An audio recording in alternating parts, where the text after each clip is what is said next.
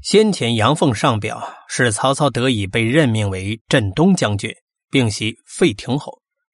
曹操按照董昭之计，以答谢为名，派使者带着厚礼去见了杨凤。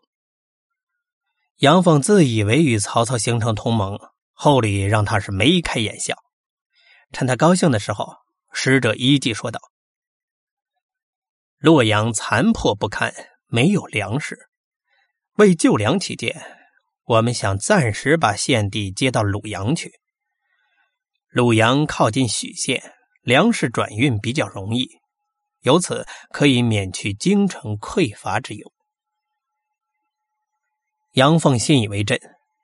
鲁阳属于荆州的南阳郡，不是曹操的传统势力范围，他也就没有表示反对。曹操对百官用的是同样一套说辞。但起驾之后，即直奔许县。等到杨凤醒悟过来，欲在路上进行阻截，已经来不及了。曹操一到许县，便立即宣布讨伐杨凤。这回曹操所能够凭借的，已不只是那一千精兵了，并且呢，也没有了后顾之忧。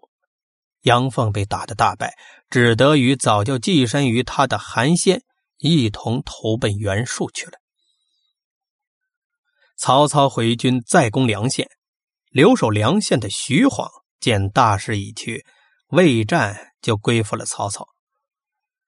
徐晃并非一般将领，而是曾经被杨凤所倚重的大将，在白波军中具有相当的威望。他所统领的部队也是白波军的精兵，曹操因为他的加入而更加的如虎添翼。献帝和朝廷被转移到了许县后，也就改年号为建安，以许县为都城。后来啊，也称为许都。曹操从秦王保驾到迎天子许都，历时仅仅半年。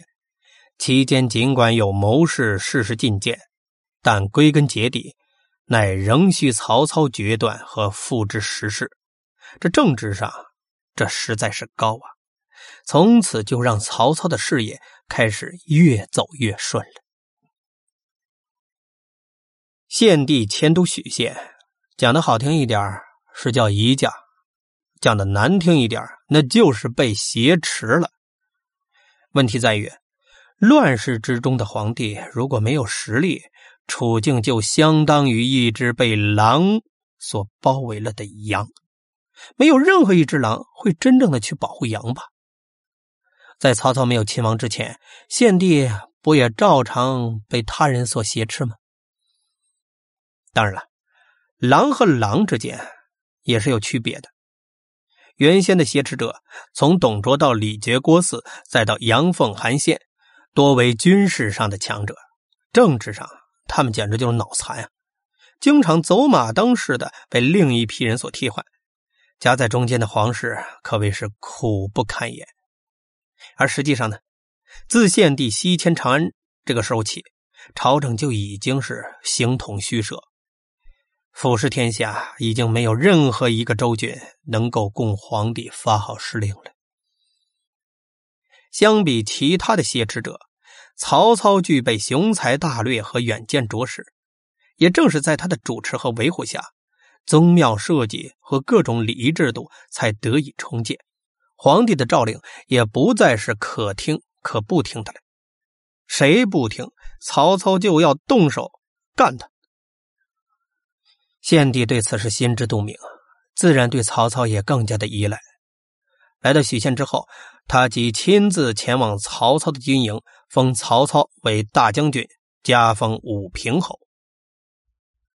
大将军是官职，武平侯呢是爵位。侯一级的爵位，地位依次为王子侯、县侯、乡侯、亭侯。武平侯是县侯，但他又曾是汉末宗室刘皇的封爵。献帝呢，将这种特殊的爵号赐予原本仅为亭侯的曹操，无疑是大大提高了曹操在诸侯中的政治地位。同时，也显示出献帝欲借曹操之力，翻平刘氏汉室的厚望。皇室抱着借力的幻想，曹操呢，则有着揽权的图谋。因为迁都许县，曹操终于得以甩开了凉州集团。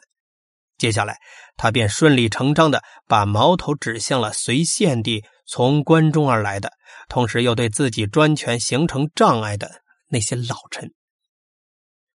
献帝为迁都举办宴席，召集公卿赴宴。曹操上殿以后。发现太尉杨彪神情不悦，立即意识到杨彪对他可能有所不满。这杨彪自从董卓之乱开始，始终跟随着献帝，期间还差一点被害。他对权臣专揽国政的行为，自然有着一种本能的敏感和戒备。与此同时，杨彪的曾祖父、祖父、父亲都曾经官居太尉，到他已经是四世太尉了。无论官衔还是家族声势，亦或是个人功劳，杨彪都具备着联络百官的条件和能量。曹操素来猜疑心重，他生怕杨彪借着天子之名给他摆的一道鸿门宴，因此未等宴席摆好，便借着肚子疼上了厕所，一溜烟跑回到了军营。献帝和公卿们是左等右等，不见曹操出现，一个个都慌张起来。杨彪知道是自己得罪了曹操，不得不主动请辞。除杨彪以外，司空张喜也被曹操找了个莫须有的理由予以罢免。古史载曰：“太尉杨彪、司空张喜以及逊位。”实际上，两人都是被曹操逼迫着退下来的。在洛阳的时候。曹操曾用诛杀异己要员的方式为自己立位，但那些人的地位不及三公。作为大将军以下职衔最高、最具影响力的要员，一般情况下，三公不能够随便被罢黜或者被杀。况且，杨彪、张喜也不像是前述官员那样有着明确的罪名，曹操对他们连连发难，其杀鸡儆猴的用意就更加的明显了。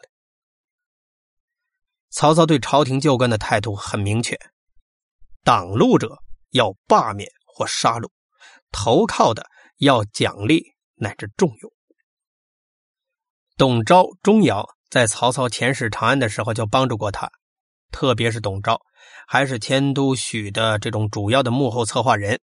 曹操任命董昭为洛阳令，派他控制了旧都，同时又任命执法严明的满宠为许都令。用以控制新都。上述官员位于三公之下，但因为参与了机密传达诏书，实际权力却远远的超过三公。尚书台也因此成为总理国家账务的中枢机构。曹操很清楚这个尚书台的作用，他以自己最为倚重的荀彧为尚书令，以钟繇为尚书仆射。这后者相当于尚书令的副手。